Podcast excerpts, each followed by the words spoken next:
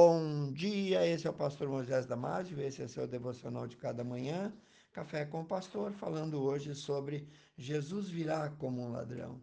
No livro de 1 Tessalonicenses, capítulo 5, versículo 2, nós lemos: Porque vós mesmos sabeis muito bem que o dia do Senhor virá como ladrão de noite. Os sinais bíblicos que apontam para a volta de Jesus já aconteceram ou estão acontecendo. Dizer que Jesus virá como um ladrão de noite significa que ninguém sabe qual será o dia ou a hora da sua volta. Consequentemente, sua segunda vinda pegará muitos despercebidos. Quando as pessoas menos esperarem, Jesus estará às portas para levar o seu povo e trazer depois disso julgamento ao mundo.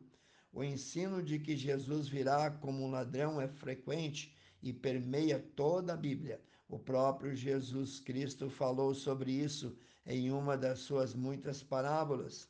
Ao contar a parábola do ladrão da noite, Jesus advertiu, dizendo: Mas considerar isso se o pai da família soubesse a que vigília ou a que hora da noite haveria de vir o ladrão, ele vigiaria e não deixaria que fosse arrombada a sua casa.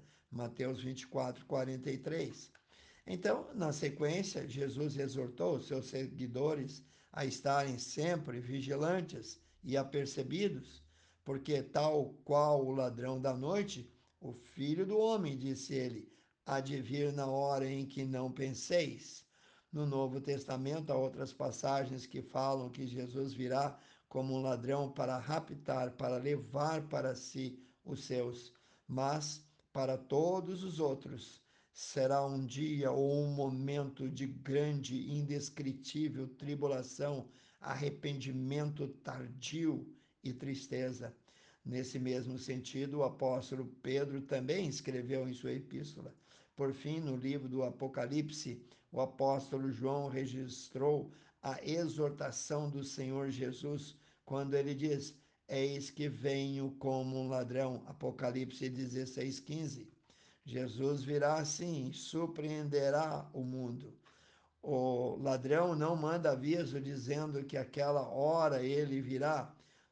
Tudo isso indica que o ensino acerca do caráter inesperado da volta de Jesus é realmente muito importante no texto bíblico.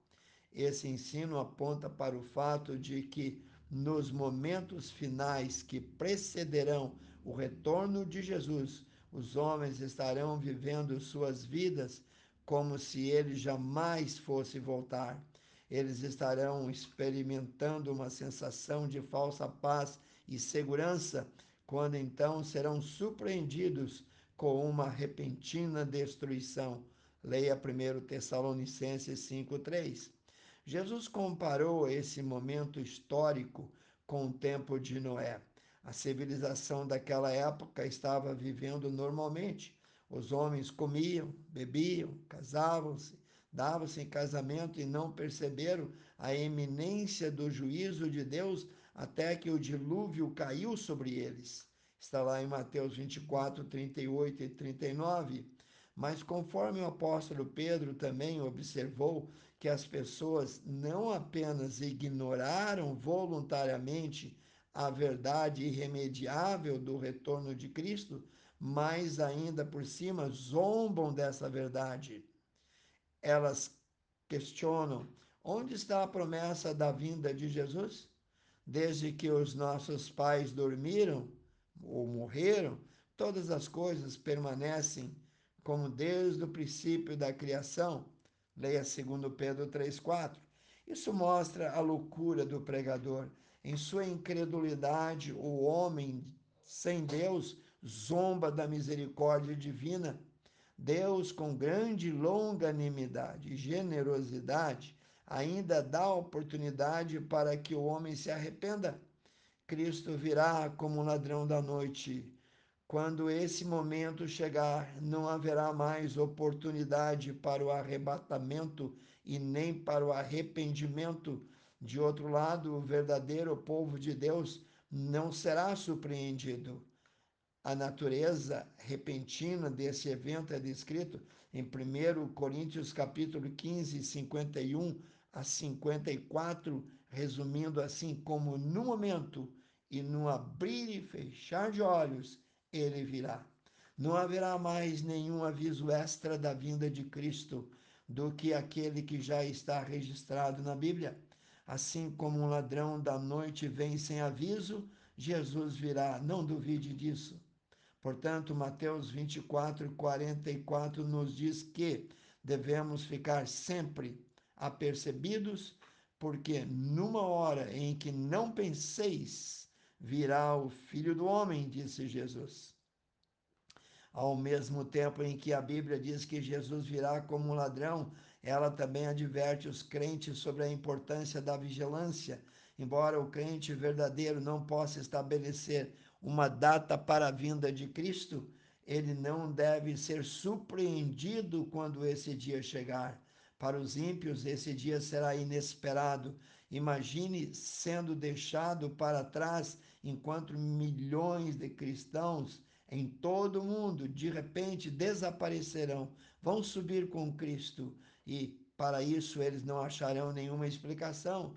Mas para os redimidos, esse dia será o dia mais importante de toda a história. A nossa salvação em Cristo é o meio pelo qual podemos estar preparados e regozijar em seu retorno. A pergunta mais importante não é se ele virá ou quando ele virá, mas sim se você está preparado. Está preparado para encontrar com Deus? Você está? Quero orar contigo, amantíssimo Deus, abençoe as famílias, abençoe aquele que ouviu, abençoe aquele que deixou a sua ocupação para, Senhor, dedicar esses sete minutos do devocional. Abençoa, ó Pai.